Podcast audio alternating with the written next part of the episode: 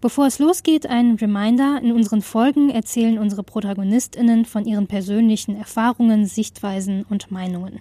Wir sprechen mit ihnen als Individuen und nicht als Repräsentantin einer bestimmten Gruppe. Und jetzt ab zum Kiosk. Hey, Glück auf! Hi, was das sein? Hm, lass mich mal kurz überlegen. Heute sind wir nämlich zu siebt. Zu siebt? Das wird bestimmt eine coole Folge. Wen trifft ihr denn heute? Wir sind auch sehr gespannt. Ist echt toll, wieder mit dem ganzen Team unterwegs zu sein. Unsere Gästin ist Chang aus Duisburg. Sie ist echt eine mega kreative Powerfrau. Sie ist nämlich Producerin bei Cinehype, ist vor allem aktiv auf TikTok, macht witziges Content und macht zudem auch auf die sozioökonomischen Folgen von Arbeitslosigkeit aufmerksam. Hört sich mega interessant an. Äh, was kann ich dir denn Gutes tun heute? Hm, ich hätte gerne dreimal Maracuja-Saft, zweimal Rhabarberschorle, zweimal Apfelschorle und wie immer eine gemischte Tüte und hm, Falafeltaschen verkaufst du nicht, oder? Falafeltasche. Wie kommst du nur darauf? Tja, ein Versuch war es wert. Danke dir. Jo, viel Spaß.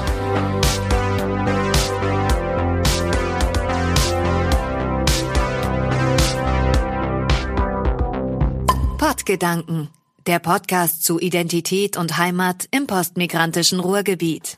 Hi und herzlich willkommen zurück zu einer neuen Pottgedanken-Folge.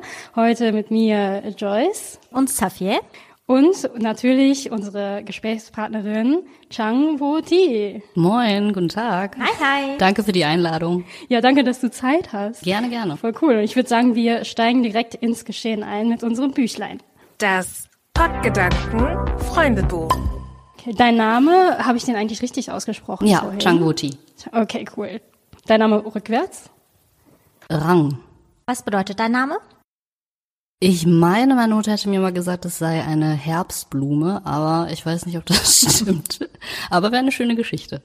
Das stimmt, ja. Und wolltest du immer so heißen oder würdest du gerne anders heißen? Also als Kind wollte ich ähm, immer Sandra genannt werden und jetzt so im Nachhinein denke ich, was war das für eine Kackidee eigentlich? Also finde ich, passt gar nicht, Sandra zu mir. Aber, Aber- als Kind dachte ich so, geiler Name. Okay.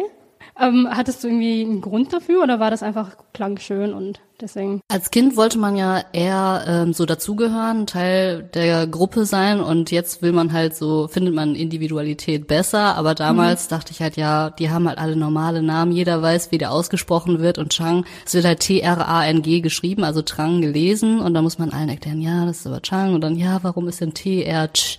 Ja, ist halt vietnamesisch, aha, okay, also immer diese komischen Gespräche, die wollte ich dann halt als Kind vermeiden und dachte, ja, nennt mich einfach Sandra. Und darauf hast du auch gehört? Weiß ich gar nicht mehr. Ich glaube, das hat niemand gemacht. Also ich wollte, dass die Mhm. Leute mich so nennen, aber letztendlich hat das, glaube ich, keiner gemacht. Ich find's gut, dass es keiner Ja, gemacht hat. Klang ist auch knackiger, ne? Also eine Silbe Genau. passt. Und passt auch eher zu dir. Ja. Eine seltsame Frage jetzt. Wenn du ein Tier wärst, was wärst du dann? Eine Hauskatze. Wieso? Ich finde die äh, ziemlich niedlich, aber die haben halt irgendwie auch so was Mysteriöses, Gefährliches und die sind halt irgendwie chillig. Und leben zu Hause und äh, auf den Nacken anderer quasi. Werden stets gekuschelt, ne? genau. Bekommen Aufmerksamkeit. Finde ich, klingt eigentlich ganz gut. Ich hätte gern irgendwann so einen dicken Kater, so einen Ga äh, Gabriel wollte ich gerade sagen. Warte, Garfield hätte ich sagen. ja, ja. So einen hätte ich gerne noch irgendwann zu Hause. Aber okay, anderes Thema. Ähm, wen hättest du denn am liebsten nicht kennengelernt? Boah, das ist eine schwierige Frage. Da gibt's einige Leute. ähm, das ist eine richtig gute Frage. Lass mich überlegen. ich glaube, ich würde hier keine expliziten Namen nennen wollen, aber es gibt halt ähm, viele, ich sag mal, ältere weiße Männer, die in Geschäftsführerpositionen sind, ähm, habe ich durch meinen damaligen Job beim Lokalfernsehen kennengelernt, immer durch so Interviews und äh, ja, ne, O-Töne holen und so für ähm, irgendwelche Beiträge. Die waren vor der Kamera immer professionell. Also ich will jetzt nicht alle über einen Kamm scheren, aber da waren halt auch echt viele dabei, die einen wie den letzten Dreck behandelt haben. Ne? Also die einem das richtig spüren äh, die einem das halt äh, gezeigt haben, dass man, ja, du bist jetzt nur hier die kleine Journalistin, die äh, irgendwelche Fragen stellt und ja, oh, ich ähm, hasse sowas auch. Ich, ne, also das sind dann meistens auch große gestählte, gestählte, keine Ahnung, Große Tiere? große Tiere so und die zeigen das dann halt auch. Mhm. Ja. Ähm, aber Namen nennen würde ich hier nicht. Und Nee, alles gut. gilt auch nicht für alle, ne? Man wird auch oft positiv überrascht. Ja, das stimmt, ja. Aber ich denke mir dann auch immer so, also wie kannst du Leute so behandeln? Willst du selbst so behandeln werden? Aber das hat man, ja, hat man ja oft irgendwie, ne? Und dann denkt man Ja. sich, äh, muss man so sein, um da hinzukommen, oder wird man so, wenn man irgendwie an der Spitze eines Unternehmens ist und das leiten muss? Muss man ein Arschloch sein dafür? Oder muss, muss man wird man sein? automatisch so? Das weiß ich nicht. Ich und gilt glaube- natürlich, wie gesagt, nicht für alle. Ja, aber ich glaube, man äh, wird tatsächlich manchmal so, wenn man, äh, also wenn man Leute sieht, die halt auch so sind, vielleicht. Oder vielleicht sind die halt einfach so sneaky ähm, schon so geboren. Ja, das ist halt die Frage, Genau. ne? Also gibt wahrscheinlich keine, keine Nee, Antwort, die genau. auf alle passt. Ich glaube, es gibt auch keine einheitliche Formel, wie man sein kann, wenn man halt diese Position innehat. Viele denken vielleicht, dass die Position erst stabilisiert wird, wenn man halt auch so wird. Aber die dürfen halt auch nicht vergessen, wie die mal waren, ne? Ja, ja, genau. Oder halt auch Platz für neue Gesichter zu schaffen. Ja. Hast du denn schon mal in einem anderen Land gelebt? Nee, tatsächlich nicht. Ich habe auch noch nicht in einer anderen Stadt gelebt, weil sich das nicht ergeben hat. Das bedeutet, du bist schon gebürtige Duisburgerin und hast immer schon hier gelebt? Ach shit, nein, da bringst du mich auf was. Ich habe ein Jahr in Moskau gelebt. also ich bin in Moskau geboren, aber ich weiß davon natürlich gar nichts, weil ich Ach halt so, du mit, bist in Moskau geboren. genau Ach, bin krass. äh, mit meinem mit meiner Mutter dann, als ich ein Jahr alt war, nach Deutschland gekommen. Deswegen ich kann habe gar keine Verbindung zu Russland, kann die Sprache nicht gar nichts, ne und fühle mich halt, ne, wie meine Antwort gerade schon äh, zu vermuten lässt, halt einfach wie eine Deutsche. Ich bin echt eine krasse Kartoffel. Also kannst auch in meinem Freundeskreis fragen, die sagen immer, also Chang ist die krasseste Kartoffel von uns. Und hattest du auch schon mal dieses Bedürfnis, mal äh, nach Moskau zu reisen und das dir schon mal nochmal ansehen, oder? Nee, irgendwie Moskau oder Russland hat mich bisher nicht gereizt und jetzt so ne, in der aktuellen Zeit noch weniger, ehrlich gesagt. Ja, Ist verständlich. verständlich Ja. irgendwie, ne? Ja, obwohl man auch sagen muss, so, ja, die, die Städte an sich oder die Landschaften oder die Menschen können nichts für, aber es ist irgendwie Ja. schon eine komische, also man hat das trotzdem im Hinterkopf irgendwie, ne? Also Ja. wenn man da hinfährt, okay, da passiert jetzt ein Krieg und das geht von diesem Land einfach aus, dann, ja, kann Das hat ich, ein kann ich schlechtes Image gerade, ne? Einfach. Ja, ja, genau. Das ist Ich meine, halt es ein geht ja auch um die. Sicherheit. Es geht nicht nur darum, dass es vielleicht ein schlechtes Image hat, sondern es geht ja auch um die Sicherheit. Man weiß ja nicht, ne, wie sicher es gerade da ist, vor allem als Touristin. Und daher, vielleicht nicht jetzt, aber vielleicht mal später. Ich glaube, da kommen wir alle noch in die Phase, wenn wir selbst da noch nicht sind, ähm, dass man irgendwann sich fragt, wo kommt man her, wo sind die Wurzeln? Und also das haben wohl super viele Leute im Rentenalter, dass sie dann irgendwelche, ähm, sag schnell, in Amerika ist das total beliebt, hier glaube ich noch nicht so ganz, aber die schicken dann ihre DNA ein und dann kannst du halt, ne, hier Heritage, wo komme ich Ja. her, aus welche Gene sind in mir und das, ich glaube, das kommt irgendwann bei uns so und also ich habe das gerade noch gar nicht, dass ich mich da, also für Vietnam schon eher, klar, weil meine äh, Mutter oder meine Familie daherkommt und ich da noch Verwandte habe, aber Russland, Moskau jetzt gerade irgendwie noch nicht. Ja, ähm, die Kardashians haben ja auch so einen Test gemacht, ne, so einen DNA-Test. Ja. Und dann siehst du genau, und du siehst ja dann auch so ähm, aus welchem Gebiet oder aus welchem Land Ja. dann, äh, keine Ahnung. Wo kommen die denn her? Also die haben ja armenische Wurzeln, ne? Und irgendwie, ich weiß nicht mehr genau, welche Länder davor kamen, aber bei manchen ist das so, die haben so mega viele, also da denkt man so, wow, krass, hätte man irgendwie gar nicht gedacht. Aber das ist halt so, Deswegen ist das auch mal so ähm, komisch, also wenn mir jemand sagt, ich komme aus Deutschland, aber wenn man ganz, ganz genau denkt, dann weiß man ja eigentlich, man kommt vielleicht gar nicht so, also Nicht 100 wirklich, Prozent. genau, nicht 100, genau. du kannst nicht 100 Prozent Ja. irgendwie aus einem Land oder so kommen, weil es einfach immer Migration Und das gegeben hat. verdeutlicht uns ja auch, dass wir eigentlich nie nur eine Heimat haben, sondern es ist ja halt divers. Und das heißt, jeder von uns trägt ja halt auch ähm, ja, prozentual schon wenig von jedem Land eigentlich in sich. Und das ist ja eigentlich auch das Schöne, was wir haben. Ja, muss man sich nur bewusst werden. Also ich finde es auch in Amerika irgendwie so witzig, dass es so viele Nazis und so da gibt. So, ihr kommt alle nicht daher, Freunde. So, Aber die die Native Americans, die können halt sagen, ja, ihr seid nicht von hier, aber Ja, ja, die werden ja genau. sogar verdrängt und Ja, keine- das, gibt ja manchmal so Karens-Videos. Ne? Ja. Go back to your country. Und ich so, mm, what? Ah, ja, Ja, ist wirklich so. Aber ja, aber trotzdem, du bist dann, ja, man kann sagen, du bist äh, eine echte Duisburgerin. Ja. Du hast auch gerade gesagt, du bist eine echte Kartoffel. Aber inwiefern bist du eine echte Kartoffel? Ich entspreche halt in vielerlei Hinsicht so dem deutschen Klischee. Ich wer, lege halt viel Wert auf Pünktlichkeit, Zuverlässigkeit, ähm, dass man gute Arbeit abliefert, dass man immer sein Bestes gibt. Okay, trifft jetzt irgendwie irgendwie auch alles auf Asiaten zu, merke ich gerade. Aber, ich stehe auch halt mega krass auf deutsches Essen. Also wenn, wenn wir mal irgendwie in, weiß ich nicht, in München drehen sind oder so für die Arbeit, dann äh, will ich eigentlich, dass wir jeden Tag ins Brauhaus gehen. Ja, aber Brauhaus ist schon echt geil. Ich find find's auch richtig geil. Und typisch deutsch. Ja, genau. Ja. Ja, also ich, äh, ich trinke zwar dann kein Bier, weil ich überhaupt keinen Alkohol vertrage. Ähm, Ich vertrage unheimlich viel. Also, Ja. also verhältnismäßig viel Alkohol tatsächlich. Ja. Wahrscheinlich ange, angelernt oder geübt in der Jugend oder so.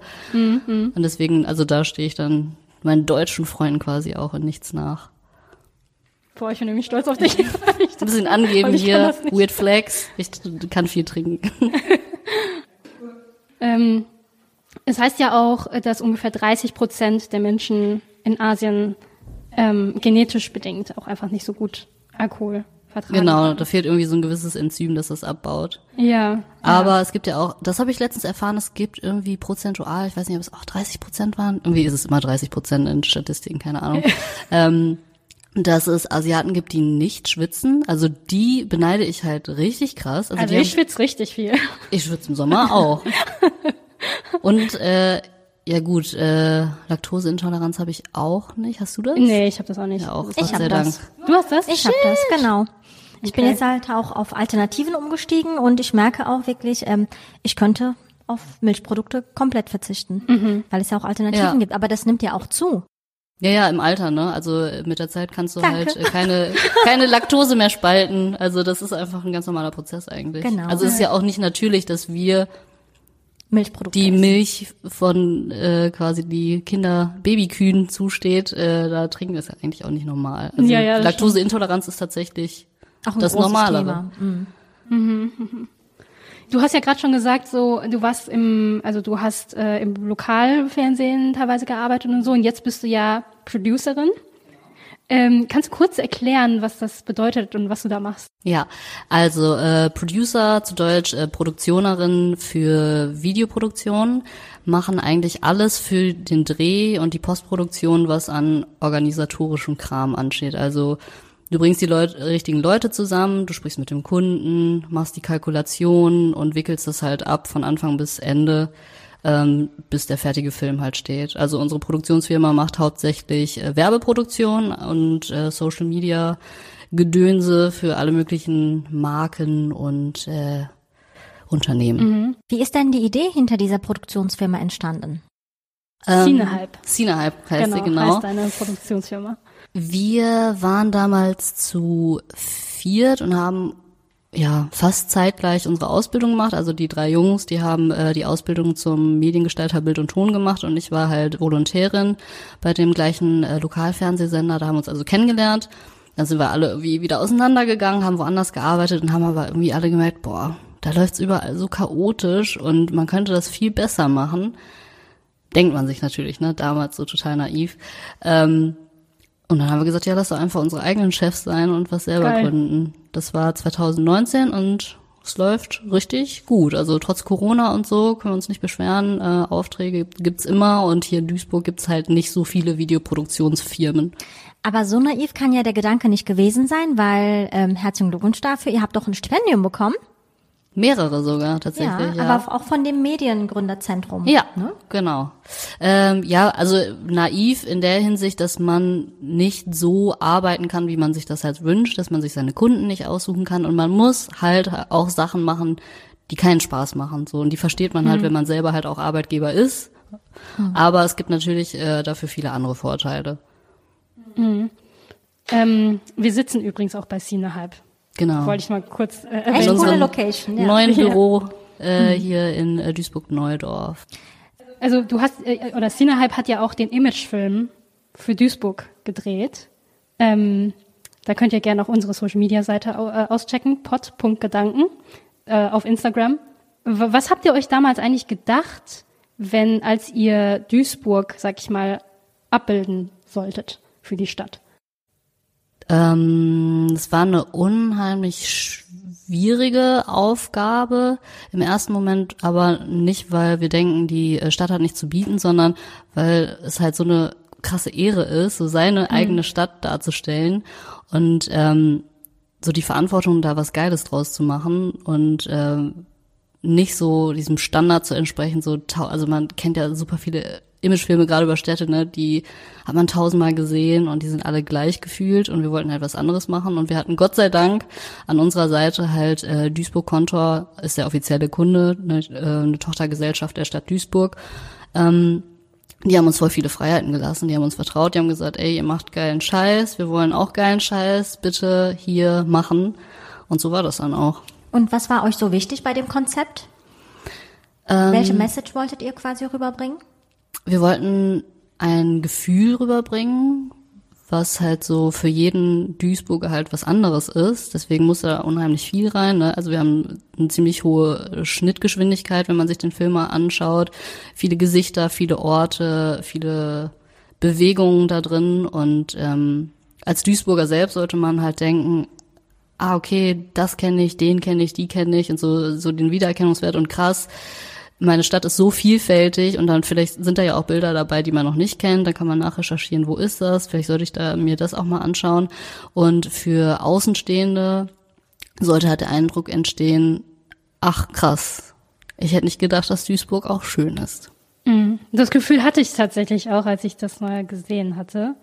Ähm, ja, weil man assoziiert ja eigentlich mit Duisburg immer auch manchmal negative Sachen, ja, negative ja. Elemente. Wir sind immer bei irgendwelchen Rankings, immer bei den negativen Rankings mhm. irgendwie so auf den Top 3 immer dabei. Alles Mögliche so. Mhm. Ja.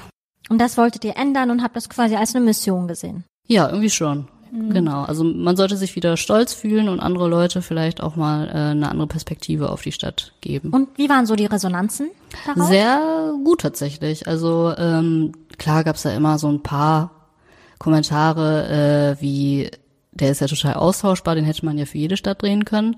Das stimmt, aber es stimmt äh, auch für jeden anderen Imagefilm. Also man mhm. kann immer die Stadt austauschen. Ne? Die, die Mechan also die Mechanik dahinter lässt sich natürlich auf andere Städte übertragen, aber das waren ja die Bilder und die Orte, die wir ausgesucht haben, die den Film ausmachen. Mhm. Du hast es ja gerade schon gesagt, Safia, irgendwie verbindet man auch so viele negative Sachen mit Duisburg. Ähm, so ein Beispiel ist ja zum Beispiel Marxloh, ne? Also erinnere ich mich zum Beispiel an diese Stern, es gab mal so eine Stern ähm, TV-Doku Duisburg, Marx, Marxloh verwahrlost oder irgend sowas war das, ne? Mhm. Ähm, wie gut kennst du Marxloh und ähm, was, was würdest du sagen, ja, ja, vielleicht kannst du auch erklären, warum das vielleicht nicht stimmt über Marxloh. Ja, ich, ich habe da ein ganz gutes Beispiel. Wir haben vor zwei Jahren ähm, einen Film für die SPD Duisburg gedreht. Also wir haben nichts mit der Partei zu tun, wir wurden einfach beauftragt, ne? Also mhm. wir mhm. haben auch nichts mit den Inhalten zu tun oder so. Mhm. Ähm, und äh, die Agentur kam aus S, nee, aus Oberhausen und hat halt gesagt, ja, wir müssen hier unseren Oberbürgermeister, der halt auch zur SPD gehört, ähm, bürgernah zeigen. Wie wäre es denn, wenn wir in Marx so drehen und dann halt so ein bisschen dadurch suggerieren, ja, er ist auch an den Brennpunkten sozusagen, ne? Und er hatte aber total Schiss und meinte so, ja, aber können wir das machen? Weil letztens hatten wir einen Dreh in Essen und da waren wir auch in so einer zwielichtigen Gegend und wir wurden da halt angegriffen oder halt ähm, angegangen und beschimpft und so weiter. Und ich habe gesagt, hä? Also, ich werde öfter schon in, in Marx so drehen und sobald man mit den Leuten halt einfach redet und sagt, wir machen das und das und könntet ihr eventuell, wir sind gerade, ähm, machen machen halt Filmaufnahmen und wäre cool, wenn ihr da jetzt gerade nicht durchlauft. In zehn Minuten ist wieder okay. Also Klar, ja. man kann mit allen sprechen. Und ich glaube aber auch, dass es hilft, wenn man selber Ausländer ist. Und ist halt mhm. einfach so, ne? Also man hat dann eher so das Gefühl, dass die Leute äh, einen da, weiß ich nicht, eher verstehen. Mhm, verstehe, ja. Ich, ähm, ich weiß, was du meinst. Ja. ja, man muss also es, halt, also es klingt blöd, aber es gibt halt auch positiven Rassismus. Ne? Also es ist halt so, ich habe zum Beispiel voll oft davon profitiert, profitiert, dass ich Ausländerin bin und eine Frau, was viele ja als negativ empfinden, aber ganz ehrlich, Also bisher war immer, äh, habe ich bisher gute Erfahrungen damit gemacht. Also klar wird's halt oft positiv nochmal hervorgeholt und gesagt, hier, guck mal, hier unsere Quotenfrau und Quotenausländerin. Mhm. Äh, klar finde ich das manchmal nervig, aber es hat mich auch in vielerlei Hinsicht, glaube ich, nach vorne gebracht. Wenn man gesagt Kannst hat, du ein Beispiel nennen vielleicht? so ein richtiges, explizites Beispiel, weiß ich jetzt nicht auf Anhieb, aber ähm, ja doch, ich hatte früher mal äh, eine Band, wir waren nicht besonders gut, ich habe gesungen und hatte noch cool. äh, vier Bandmitglieder, ne, Schlagzeug, Bassist äh, und Gitarrist. Ähm, und wir haben, glaube ich, richtig viele Auftritte einfach nur bekommen, weil die gesagt haben, wir brauchen eine Band mit Frontfrau. So, wir haben davon profitiert, fand ich hatte ich kein Problem mit, nehme ich, ich nehme mit, was geht, ne? Und äh, ja, sonst wüsste ich jetzt gerade nicht, aber ja. Okay, okay. Dann, okay, dann, dann weiß ich jetzt ungefähr, was du meinst. Ja, danke. Aber diese negative Darstellung halt auch von Duisburg oder dem Stadtteil Marxloh, das ähm, ist ja auch manchmal dem Ausländeranteil geschuldet. Das bedeutet natürlich nicht, dass das gerechtfertigt ist, aber äh, wir kennen das ja, die Boulevardpresse oder halt auch Massenmedien, die nehmen ja gerne solche Anteile dann halt auch sehr negativ rüber und versuchen dann ja halt auch die Stadtteile so ein bisschen schlecht zu reden.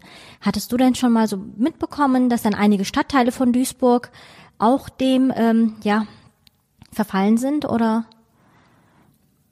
Sie negativ konsultiert wurden, weil da ein höherer Migrationsanteil liegt? Ähm, nee, nicht so richtig. Kann ich eigentlich nicht so behaupten, aber ich muss auch sagen, ich bin halt immer, weil meine Arbeit ist ja zentral in Duisburg, in äh, Duisburg-Neudorf und ich wohne halt auch im gleichen Stadtteil. Ähm, nee, eigentlich nicht. Kann ich nicht so sagen. Also klar fühlt man sich vielleicht in solchen Gegenden wie Marxloh, weil das halt so eine eingeschworene Gemeinde ist, ne, sich mhm. vielleicht nicht dazugehörig dann wird halt äh, gerade da in der Gegend fast nur Türkisch gesprochen. Das heißt, ähm, mit vielen Leuten kannst du dich dann halt auch nur mit Hand und Fuß verständigen. Aber ich denke mir halt auch, gut, im Urlaub ist es halt auch so. Mhm. Äh, irgendwie kriegt man das schon hin. Und wenn man den Leuten offen begegnet, also für den Duisburger Imagefilm haben wir halt auch in Marx so gedreht, ne? da gibt's ja die äh, Brautmodenmeile, die sollte auch mit reinkommen, weil die halt sogar, glaube ich, europaweit bekannt ist. Da kommen halt voll viele Leute hin, um richtig aufwendige äh, Brautkleider und ich glaube für so Abschlussbälle Kleider ja, zu kaufen. Diese einzigartig, so. genau. Genau, und hast halt viel Auswahl und, genau. und günstig, ne? Ja, ja, ja. Ich war da auch für mein Abi-Ballkleid, ja. Ich habe da leider nichts gefunden dann, aber ähm, wow, also ich weiß noch, dass es, also das ein Geschäft neben dem anderen. Ja.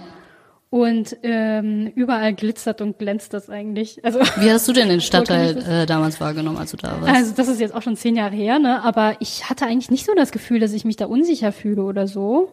Ähm, und ich finde, die Leute in den Geschäften waren halt irgendwie auch voll nett und voll hilfsbereit. Ich weiß nicht, wie es halt sonst in so Geschäften ist, ne? Wenn man irgendwie, ich weiß halt nur so, wenn du manchmal, also ich hatte mal eine negative Erfahrung so bei Kaufhof, da bin ich reingegangen und ich habe noch nicht mal was Krasses gekauft, aber die Verkäuferin war so ultra unfreundlich irgendwie.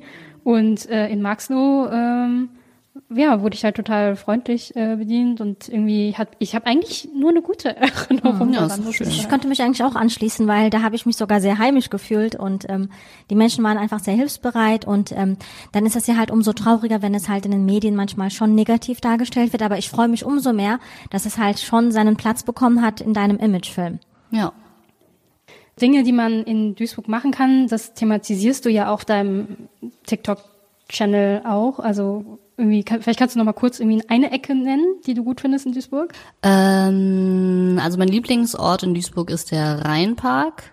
Das ist so eine riesige Fläche für Freizeitaktivitäten, also größtenteils Wiese, aber halt auch am Rhein mit so einem kleinen äh, Strandabschnitt quasi schon fast. Und äh, da ist eine super Strecke, wo man äh, Longboardfahren üben kann. Das mache ich seit einem Jahr oder so und äh, das macht da echt Bock, hinter so einer schönen Kulisse dann zu fahren. Kann man gut für Instagram Stories nehmen. Oh, uh. danke für den Tipp. Das war uns, glaube ich, auch nicht bekannt. Und für alle Zuhörer und Zuhörerinnen ähm, hier ein kleiner Einblick in den TikTok-Kanal von Chang. In the part of Germany where I come from, we don't say no way. We say ne, was ist das denn? Yay, wandern in der Wüste. Yay. Wir fangen langsam an zu halluzinieren. Tag 0,5 in der Wüste. Wir mussten schon eine Person verspeisen. Ich fühle mich nicht gut. Bin ungeschminkt und muss durch die Stadt laufen. Wir wissen alle, das ist eine Garantie dafür, irgendjemanden zu treffen, den man nicht treffen will. Du bist ja auch relativ aktiv auf TikTok. Ähm, wie ist es denn, wenn zum Beispiel deine Zuschauer und Zuschauerinnen dich auf der Straße erkennen? Ist das schon mal vorgekommen? Ja, noch nicht so oft, ich glaube dreimal oder so, äh, aber ich kenne das tatsächlich so ein bisschen aus der Zeit, wo ich hier noch beim Lokalfernsehen gearbeitet habe. Da habe ich halt auch moderiert und da wurde ich halt öfter erkannt als jetzt durch TikTok. Ähm, es ist immer strange, weil die Leute sagen halt, hey, ich kenne dich, zum Beispiel, ich kenne dich aus dem Fernsehen. Und dann, was antwortest du darauf? Also das Gespräch ist damit eigentlich sofort beendet und dann Ja, stehst cool. du da so richtig awkward und also du kannst ja nicht mal Danke sagen, weil die Person hat ja nicht mal gesagt, ich mag, was du machst, sondern ich kenne dich aus dem Fernsehen und dann, ja. Was hallo. antwortest du drauf? Ja. Und dann? Ehrlich gesagt meistens so ein bisschen socially awkward. Ich kann damit irgendwie gar nicht umgehen. Also ganz unterschiedlich, aber immer awkward. Ja, man wird auch so ein bisschen davon vielleicht erschlagen, so, ne? Ja, ja, man Also, rechnet nicht damit. Aber ist es dann auch vorgekommen, dass man ein Foto mit dir machen wollte? So ein Selfie? Ja. Ach. Also dann sage ich halt schon ja. Obwohl das schon Richtig unangenehm fame. ist. Ja. Schon so ein bisschen Fame-Feeling. Ja, Cool. Und wie kam es eigentlich dazu, dass du dir einen TikTok-Kanal zugelegt hast? Ich glaube, wie bei den meisten Leuten, die irgendwie so äh, während Corona damit so ein bisschen durchgestartet sind, halt durch die Corona-Zeit, ne? Also man hat halt äh, viel Zeit zu Hause verbracht, hatte Langeweile und dann habe ich mir TikTok runtergeladen. Ähm, der Algorithmus ist richtig gut, das heißt, äh, ich bin manchmal so stundenlang davor und merke das gar nicht. Also ich bin manchmal so richtig lost in TikTok und ähm, irgendwie bekommt man immer wenn man halt viel konsumiert, hatte ich das Gefühl, dann auch Bock selber irgendwas zu machen. Am Anfang halt irgendwie so ein Schwachsinn, ne, wo man, weiß ich nicht, welche Sounds da nachstellt. Ich glaube, so fängt halt jeder an und dann, ähm, ja, man hat halt das, das Gefühl, man ist nicht so beobachtet. Also ich bin mit den wenigsten Leuten ähm, da befreundet, die ich halt auch privat kenne. Das ist eher so auf Instagram. Und man denkt halt, man ist unbeobachtet und kann halt irgendeinen Scheiß posten, den eh keiner äh, sieht, den man kennt. Aber mittlerweile hat sich das halt auch bei mir im Freundeskreis und so rumgesprochen. Dann finde ich es auch immer ein bisschen awkward, wenn so Leute mich im Real Life quasi drauf ansprechen und so, ja, ich habe letztens deinen TikTok gesehen. Du hast auch voll viele FollowerInnen, ne? Ich weiß echt nicht warum so. Also Ja, glaub, also, weil die einfach, die sind halt echt witzig, finde ich, irgendwie. ja, du sprichst auch viele nicht. Themen an eigentlich. Du hast ja nicht nur, nur ein Thema, was du ja verfolgst, Ja. sondern es sind ja wirklich unterhaltsame Themen. Ja, ich habe halt keine TikTok-Strategie. Also viele Leute, äh, die probieren halt aus, was funktioniert gut und dann machen die da halt äh, mehr Content zu. Ich mache halt das, was mir gerade einfällt und wo ich Bock habe. Ich habe auch mein, meistens, also in letzter Zeit habe ich oft so Phasen, wo ich halt so wochenlang nix mache oder eine Woche gar nichts poste, weil ich halt keine Zeit oder keinen Bock habe. Ähm, ja, also Ja. Du hast ja auch diese Rubrik, äh, also wo du dann irgendwie so lustige Sachen über Tiere erzählst. Wissen zum Zum Angeben. Beispiel. Oder Wissen zum Angeben heißt es, genau. Genau. Ja.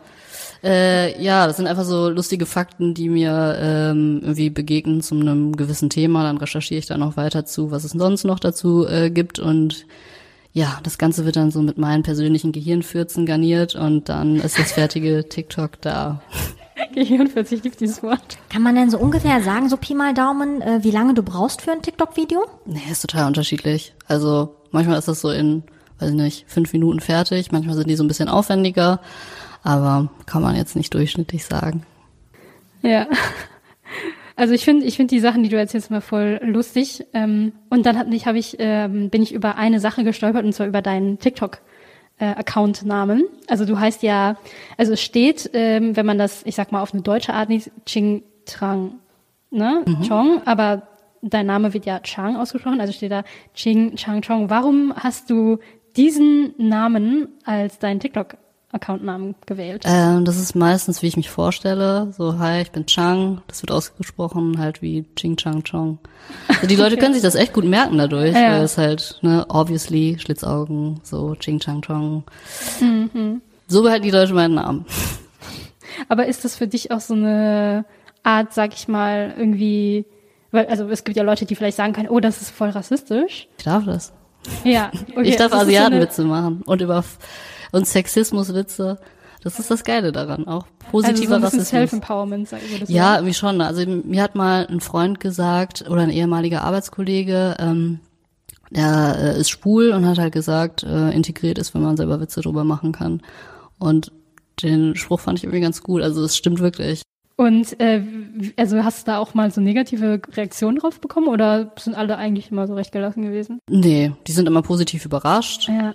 Und äh, ja, das ist halt auch irgendwie so ein ähm, Ding gewesen. Das hat man ja auch irgendwann erst gelernt. Ich weiß nicht, ob ihr das selber kennt, dass man über seine Herkunft und so Witze machen kann. Das war halt nicht immer so. Früher wurde ich halt als Kind äh, mit Ching Chang Chong bezeichnet. Das fand ich richtig scheiße. Ja, und jetzt ist das so mein. Signature Move. Äh, also so kann das halt laufen. Ja, ja. Also ich äh, finde auch so, wenn, wenn das einen irgendwie so stärkt, finde ich das irgendwie auch, finde ich das irgendwie auch voll okay. Ja, generell. So Self-Empowerment. Aber dafür Also- muss halt die Identität halt gestärkt sein. So als kleines Kind oder als Kind überhaupt Ja. weiß man ja nicht, ne, zu welcher Kultur man gehört, weil man ist ja irgendwie zwischen zwei Kulturen, zwischen zwei Sprachen und kann sich halt nicht ähm, orten oder positionieren. Und ich finde erst später, wenn man halt sich einen Platz geschafft hat in der Gesellschaft, kann man ja ruhig auch diesen Platz quasi humorvoll verteidigen. Aber hast du auch so ein Beispiel? Also du bist ja, ähm, du hast ja türkische Wurzeln. Also ich wurde schon oft gehänselt als kleines Kind, ja. Vor allem, wenn ich halt ähm, einen falschen Artikel benutzt habe und ähm, sogar auch die Lehrer, die haben halt mich immer so korrigiert, nee, das heißt so. Oder wenn ich halt auch mal Türkisch gesprochen habe in der Pause. Ähm, also das war dann schon so ein Hänselthema. Und erst später, klar, ich kann auch Witze darüber machen, aber um ehrlich zu sein, mache ich die eher gern in meiner Community und halt nicht in der ähm, deutschen Gesellschaft. Ja, ja, genau. Ja, verstehe ich voll. Ich habe auch zum Beispiel letztens so mit einem äh, aus meiner Community auch so rumgescherzt. Ähm, es gibt ja voll viele asiatische oder auch so ost südostasiatische Eltern, so zum Beispiel meine Mutter, die wollte, die wollte auch immer, dass ich ähm, halt ein Instrument spiele, ne? Und ich da habe ich halt mit so einem Kumpel halt so rumgescherzt, so, oh Mann, wir haben, er musste halt Klavier lernen, ich musste halt Violine lernen und wir können es halt heute einfach nicht mehr. Und dann ist uns aufgefallen so, die wollen, dass wir da ähm, halt so ein Instrument lernen, aber wollen nicht, dass wir damit, äh, also davon leben. Wisst ihr, was ich meine? Und das fand ich halt irgendwie Sondern nur witzig. on top. Also nicht Ja, damit genau, die Brötchen verdienen, ja. sondern quasi on top. Genau, genau, genau, ja. Und das fand ich immer so, fand ich irgendwie so rückblickend, finde ich das so ein bisschen seltsam, weil die uns da so in die Richtung gepusht haben und dann irgendwie gesagt haben, Ja, weil das halt Ähm, nicht so ein klassischer Beruf ist, womit man Geld verdienen kann. Ne? Es ist nicht so sicher. Genau. Genau, es ist halt nicht sicher. Genau, ja. Also ich fand es irgendwie witzig und wir haben uns dann halt so ein bisschen drüber lustig gemacht, aber nicht, Aber dadurch kann man ja quasi auch so eine Teilhabe an der Gesellschaft ähm, garantieren. Vor allem, wenn man ja ein Musikinstrument spielt, das ist ja auch mal was Besonderes. Da konnte man ja halt auch mitreden, weil wenn die anderen ähm, ja Schulkameraden ja darüber gesprochen hatten, was die ja so in der Freizeit machen, dann könnte man ja auch ganz gut damit ankommen. Aber wir haben nie über unsere Instrumente geredet eigentlich. Oh, bei schönes in Instrument. Schon. danke, auch. Oder nee, was machst du am Nachmittag? Ja, ich muss äh, zur Musikschule oder ich muss zur Theaterschule oder ich muss zum Ballett. Ja. Ah, früh, dann habe ich ja früher aber eher gedacht, ach du Scheiße, oh nee, kein Bock. also ich war, das war früher tatsächlich nicht so mein Ding, deswegen, also deswegen mache ich das halt auch nicht mehr, deswegen. Aber tatsächlich so in Bewerbungen und so kommt das immer gut, ne? Wenn man sagt, man spielt in einer Band oder man spielt Mhm. irgendein Instrument, dann ist es halt nicht so dieser Klassiker, was sind meine Hobbys? Lesen, Ja, lesen, ja, ja, malen, schreiben. Stimmt, da kommt's wieder gut an. Apropos Bewerbungen, ähm, du ähm, ja, hast ja Sina halb mitgegründet und du hast ja auch ja ab und zu Praktikanten und Praktikantinnen. Was, worauf achtest du eigentlich, wenn du Bewerbungen liest? Ähm, ich schaue tatsächlich, dass die Bewerbungen nicht so standardmäßig sind. Also, wenn, also auf unserer Internetseite steht halt, äh, wenn du Bock hast, hast auf ein nices Team, dann bewirb dich. Und wenn dann jemand kommt mit sehr geehrte Damen und Herren, also dann, oder mich so am Telefon sieht, dann denke ich schon eher, puh, weiß ich nicht, der ist irgendwie noch nicht so selbstsicher. Also so Selbstsicherheit oder dass man irgendwie so ungefähr weiß, was man will und wo man hin möchte. Äh, das ist mir wichtig und das rüberkommt, ich will das wirklich äh, von mir aus machen und nicht einfach nur, weil ich gerade einen Job suche. Also ich habe halt auch super viele Freunde, die sagen, ja, mein Bruder sucht gerade ein Praktikum. Ja, dann soll er, soll er mich anschreiben oder ansprechen. Ne? Also du brauchst jetzt nicht das Praktikum, äh, Praktikumsgespräch mit mir führen, weil das bringt ja gar nichts. Also wenn du hier jemanden sitzen hast, der eigentlich gar nicht weiß, was, worum es geht. Die bewerben Ja, sich halt auch voll viele mit irgendwie, ja, ich bin Fotograf, ich möchte fotografieren, ja, aber wir machen Videos. Ist schon mal falsche Stelle. Also solche Sachen. Ansonsten Ja. äh, lade ich immer ein, ich guck auch, ich guck mir nie die Zeugnisse an oder so. Ne? Ich finde, das ist so egal. Portfolio ist halt alles, wenn du schon Sachen in die Richtung gemacht hast, zeigen und das, was du machst, zählt. Okay, also schmeißt einfach alle die Schule. Das habe ich nicht gesagt. Wie macht ihr das denn in einem Gespräch? Ähm, Gibt es auch eine Aufgabe dann Nee. zu meistern oder einfach nur ein Kennenlernen und Genau. dann hast du das Gefühl, ob es passt oder nicht? Genau, also einfach so ein Beschnuppern, so von beiden Seiten sagen wir auch immer, ne, hast du Fragen, äh, erzähl mal ein bisschen von dir und es ist halt echt immer so einfach ein lockeres Gespräch und ich weiß noch, damals war man ja auch immer sehr aufgeregt vor so Praktikumsgesprächen, ähm. Braucht man aber in der Regel eigentlich nicht sein in unserer Branche, glaube ich. Also ich glaube bei so einer Bank oder so schon eher. Ja, boah, ja, voll. Also da, das ist so steif, da guckt ihr der Stock oben wieder Das ist dann halt schon sehr, sehr konservativ und hier befinden wir uns eigentlich in einem sehr kreativen Ort. Ja, deswegen, also ich finde es halt auch in der Schule äh, blöd, dass da beigebracht wird, ja, du musst halt schreiben, sehr geehrte Damen und Herren. Oder es gibt halt äh, eine Regel und du musst, also eigentlich gibt's ja keine Regel. Also du, eigentlich musst du ja gucken, passt das Unternehmen zu mir, welche Sprache spricht das Unternehmen und so spricht man das dann halt auch an. Voll, ja. Das ist eigentlich eine ganz gute Überleitung jetzt, weil wir reden ja jetzt gerade über Bewerben und Arbeiten und so, ne? Und ein Thema, das dich ja auch so mega beschäftigt, ist Arbeitslosigkeit. Kannst du vielleicht kurz erzählen oder ja, warum dir das Thema irgendwie wichtig oder, ist oder was dich, äh, warum dich das auch interessiert? Ähm, das hängt halt damit zusammen, dass äh, Duisburg halt oft in diesem Ranking ne, mit der Arbeitslosenquote recht weit oben ist. Also es ist ein Thema, was ähm, schon ja einfach in der Stadt halt ein Thema ist und man damit halt auch Berührungspunkte hat. Also ich komme auch aus einer Familie, wo halt Armut äh, herrschte und äh, meine Mutter war sehr, sehr lange arbeitslos. Ich glaube bis zu meinem, äh, lass mich nicht lügen, 16. Lebensjahr.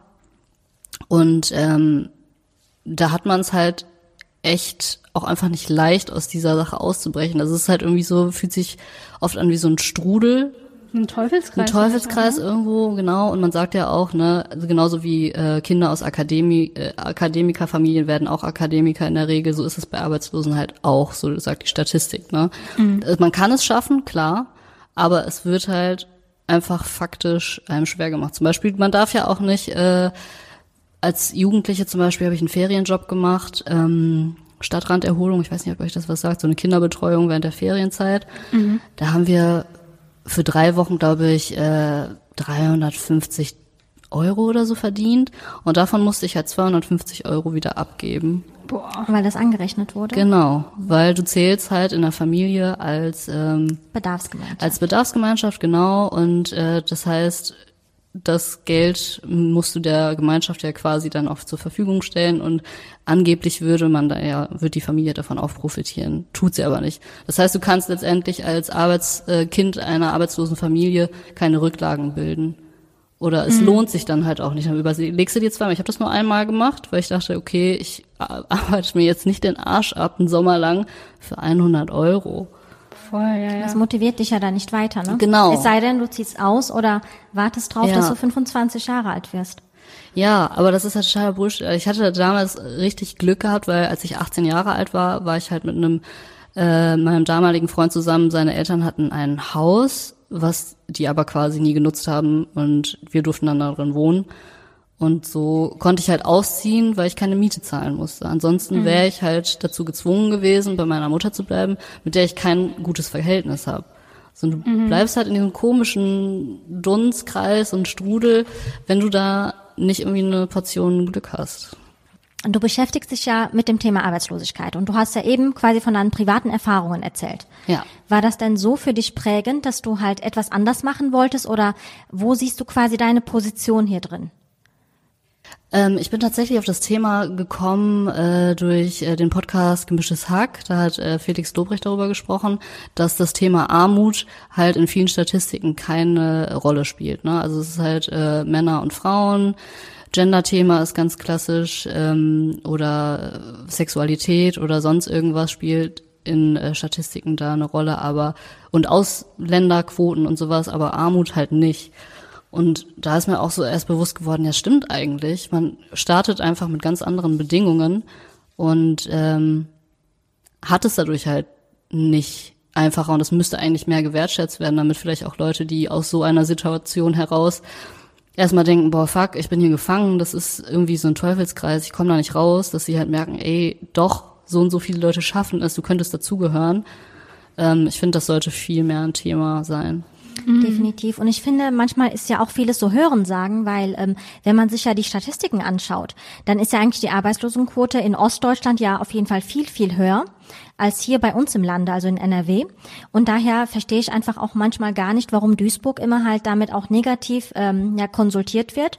Weil wenn man ja zum Beispiel Mai sich anschaut, Mai diesen Jahres, dann hat, dann ist ja auch die Arbeitslosenquote zurückgegangen. Das zeigt ja auch, dass sich da eigentlich was tut. Ja gut, es gibt halt wahrscheinlich viele äh, Zusammenspiele, die da in den Statistiken nicht so ganz hervorgehen. Also man muss halt auch sagen, jetzt nach, man fühlt sich ja jetzt irgendwie so ein bisschen nach Post-Corona-Zeit an, dass da halt viele ähm, viele Leute halt auch gesucht werden. Ne? Gastronomie, da stehen, sind ja überall Schilder mit äh, Personal ja. gesucht, an jedem LKW. Also es ist halt gerade krasser Personalmangel. Und wenn man arbeiten will, man sagt, ist mir egal was, dann findet man jetzt gerade halt auch Arbeit, ne? Mhm. Und ähm, also in Duisburg hat es halt ähm, ne, einen historischen Hintergrund, weil ähm, hier war ne, damals Zeche, Kohleabbau und so weiter. Und als ja. das halt alles wegfiel. Und natürlich auch ähm, die ganzen Gastarbeiter, die hier waren. Ne? Also gerade aus der Türkei und Italien, äh, die haben dann auch hier Familie gegründet, sind hier geblieben und ähm, aber dann fielen irgendwann die Jobs weg und es sind ja nicht von jetzt auf gleich neue Jobs gekommen, so durch Digitalisierung und so, das äh, kommt ja alles irgendwie peu à peu. Und deshalb äh, ist das hier halt so mit der Arbeitslosenquote. Mhm. Wie hast du am meisten unter der Arbeitslosigkeit als Kind gelitten? Also wie hast du am meisten gemerkt, so, um an arm zu sein oder arbeitslos zu sein, das wirkt sich so und so am meisten auf mich aus? Ähm, ja, also am krassesten ist es mir halt aufgefallen ähm, in der Schulzeit, wo man dann eben halt auf Klassenfahrt fahren wollte oder Bücher bestellt hat, dass man dann immer so einen Wisch ausfüllen müsste, musste und halt das war halt nicht so einfach Geld abgeben, fertig, man hat die Sachen bekommen, sondern ja, man wurde da schon irgendwie, man fühlte sich dann beobachtet und alle wussten dann halt Bescheid. So, ne? Und wir hatten ja gerade schon darüber gesprochen, als Kind wollte man halt eigentlich immer nur sein wie die anderen und die meisten waren halt nicht, äh, stammen nicht aus so einer Familie und ja, das fühlte sich blöd an. Und ansonsten äh, im Nachhinein wir waren halt sehr, eigentlich fast nie im Urlaub, wenn überhaupt dann irgendwie an der holländischen Grenze da oder äh, im, am Campingplatz von meiner Stiefoma damals. Und ja, da hat man natürlich dann auch in der Schule nicht erzählen können, was man in, in den Ferien mhm. so gemacht hat, so richtig, ne? Wenn andere erzählt haben, die waren irgendwie im, am Strand, Urlaub in Italien oder sonst was, da war man schon oft neidisch und so die gängigen Sachen, ne? Klamotten. Ja. Ja, Klamotten. Also ja, ich habe das Glück, ich bin die Älteste. Ich musste also nie von meinen älteren Geschwistern die Klamotten tragen. Ich glaube, da leiden ja viele drunter dann. Ähm, oder halt so nicht, nicht so das geilste Spielzeug und sowas, ne? Mhm, mh. Hat das denn damals schon so einen Berufswunsch bei dir entwickelt, wo du meintest, ähm, ja, wenn ich das sein könnte, dann ähm, hätte ich die Probleme nicht, die wir jetzt haben? Ähm, nee, nicht so wirklich. Ich glaube, das kam eher so durch meine Mutter. Die hat halt komischerweise sie als arbeitslose Frau hat mir immer gesagt, du musst einen guten Job haben, du musst dich um einen sicheren Job kümmern, ne? Aber so, vielleicht hat das auch asiatische Hintergrund. Ja, ja, meine Mama hat das auch gesagt. Ja, ja und deswegen ähm, dachte ich mir so, okay, was ist der sicherste Beruf? Was sagt man so? Äh, und dann habe ich mich tatsächlich damals noch als Bankkauffrau beworben, so nach der zehnten Klasse. Und äh, hätte auch beinahe eine Ausbildung bei der Volksbank bekommen, aber ich bin jetzt so froh, dass es nicht geklappt hat. Mhm. Da es um die Sicherheit ging, ne? Man hätte ja genau. dadurch einen sicheren Job gehabt. Aber witzigerweise, ne, wie viele Bankkaufleute werden gerade so gekündigt, weil mhm. es halt mhm. alles online, digital ja, und voll. Ich kann mir dich auch so überhaupt nicht als Bankkauffrau nee, vorstellen, muss ich sagen. Das passt ja. eigentlich gar nicht zu dir, aber man hätte das gemacht, um quasi nur eine Sicherheit zu haben. Genau. Ähm, das ging mir genauso, weil damals war es so, ähm, so Lehrer sein oder halt Lehramt zu studieren, ähm, das war ja total sicher und man hatte mal gesagt, so grob übersetzt, du hättest dadurch einen goldenen Armband gehabt und könntest quasi durch dein ganzen Leben dann damit finanzieren. Und ich hatte mich auch eingeschrieben damals, aber dann mhm. habe ich gemerkt, du bist überhaupt nicht der Typ dafür, Lehrerin zu sein. Und dann habe ich mich dann quasi doch für meine Passion entschieden und dann quasi Archäologie und Religionswissenschaften studiert, wo dann auch viele aus meiner Community das gar nicht verstanden haben, was das überhaupt ist oder was man damit überhaupt später macht oder wie viel Geld man dadurch bekommt. Das heißt, ähm, ich glaube schon, dass vielen in vielen Gesellschaften oder Communities auch eher um die Sicherheit geht und mhm. dabei auch um die Existenz, um die äh, finanzielle Existenz, mhm. die man dann halt auch erlebt hat. Ja, also ich kenne ja auch viele Leute, die sagen, das ist mein Job, das mache ich halt von äh, 9 to 5 und äh, die Sachen, die ich geil finde, mache ich halt in meiner Freizeit. Aber ich denke mir halt, ja, du kannst aber einfach in deinem Job was Geiles machen und dann arbeitest du quasi nie. Voll. Also das ist eher so die Philosophie, die äh, ich gut finde. Und die du vielleicht auch weitergeben kannst, so als Empfehlung, weil viele trauen sich ja gar nicht von deren ja, Komfortzone oder Nische rauszukommen, weil die halt Angst haben, ähm, dass die halt deren Hobby dann zum Beruf machen wo die eigentlich viel Spaß dran hätten, aber die haben ja so ein bisschen die Angst, ähm, halt keine Sicherheit zu haben. Aber du zeigst ja auch ne, durch euren Startup-Unternehmen damals, ähm, habt ihr etwas gestartet und ihr seid ja sehr erfolgreich. Hm. Ja, ich muss aber sagen, dass ich das alleine nie gemacht hätte. Also ich habe immer noch diesen Sicherheitsgedanken gehabt und habe halt gesagt, okay, ich, ich habe davor halt in einer Werbeagentur gearbeitet, ist was Kreatives, aber was Sicheres, eine Festanstellung. Und äh, durch meine ähm, drei Freunde damals, ähm, also da hatte man halt die Sicherheit, dass man gesagt hat, wir schaffen das irgendwie zusammen. Ne? Jeder hat auch so ein bisschen andere Kompetenzen, das ergänzt sich gut. Man ist nicht so auf sich gestellt, zum Beispiel so Thema Steuern oder Buchhaltung, so gar keine hm. Ahnung. Und ich bin froh, dass es jemand anderes macht. Und deswegen, also ich kann es nur empfehlen, ähm, macht irgendwas, was, also folgt eurem Herzen. Ich meine, man kann immer hinfallen, das passiert, aber wenn man es nicht macht, beißt man sich am Ende vielleicht dafür in den Arsch. So mhm. und lieber es versuchen, als es dann genau. später zu bereuen. Ja. Und vielleicht noch eine persönliche Frage. Und zwar, wenn wir jetzt die achtjährige Chunky hätten, was würdest du ihr mitgeben, so für den Weg? Kleine Chang, Dinge, die nicht gut laufen, haben auch irgendwo ihren Zweck. Das heißt, man weiß nie, wofür es gut ist auch wenn es gerade äh, so sich so anfühlt, als wäre es eine Niederlage, vielleicht öffnet sich dadurch eine andere Tür, die viel besser ist. Danke. Ja, nicht nur für den für die kleine Chunk, sondern auch für uns. Nehmen wir gerne mit. Wir haben übrigens auch was vorbereitet und zwar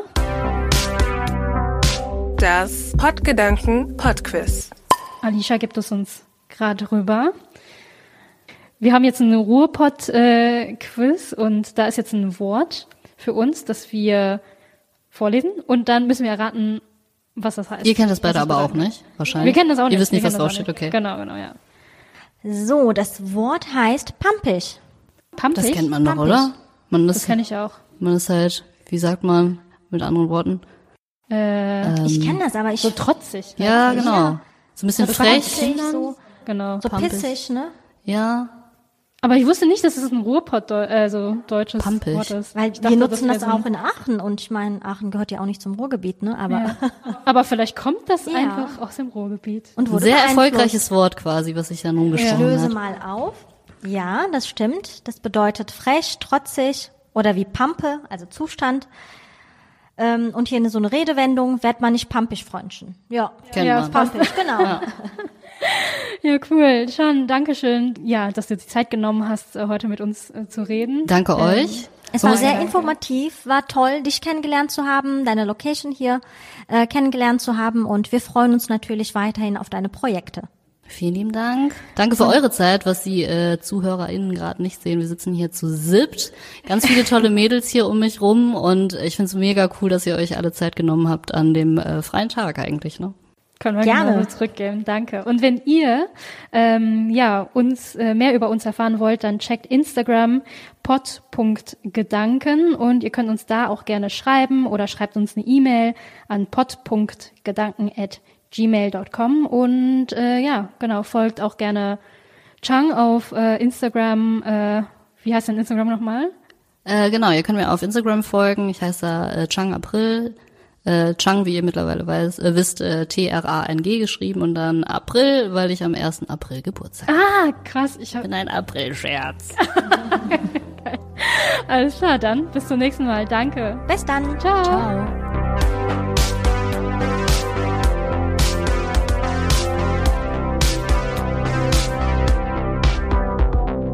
Pottgedanken, der Podcast zu Identität und Heimat im postmigrantischen Ruhrgebiet.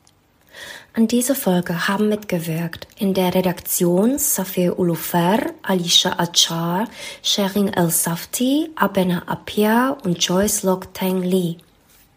Im Schnitt Joyce Lok Tang Lee. Für Social Media immer da war Safir Ulufer, Alicia Achar, Sherin El Safti, Abena Apia und Joyce Lok Tang Lee. Der Podcast Podgedanken ist aus dem journalistischen Mentoring at Ruhrgebiet 2020-21 entstanden. Das Mentoring-Projekt ist ein Programm der neuen deutschen MedienmacherInnen. Es wird von der Staatskanzlei NRW gefördert.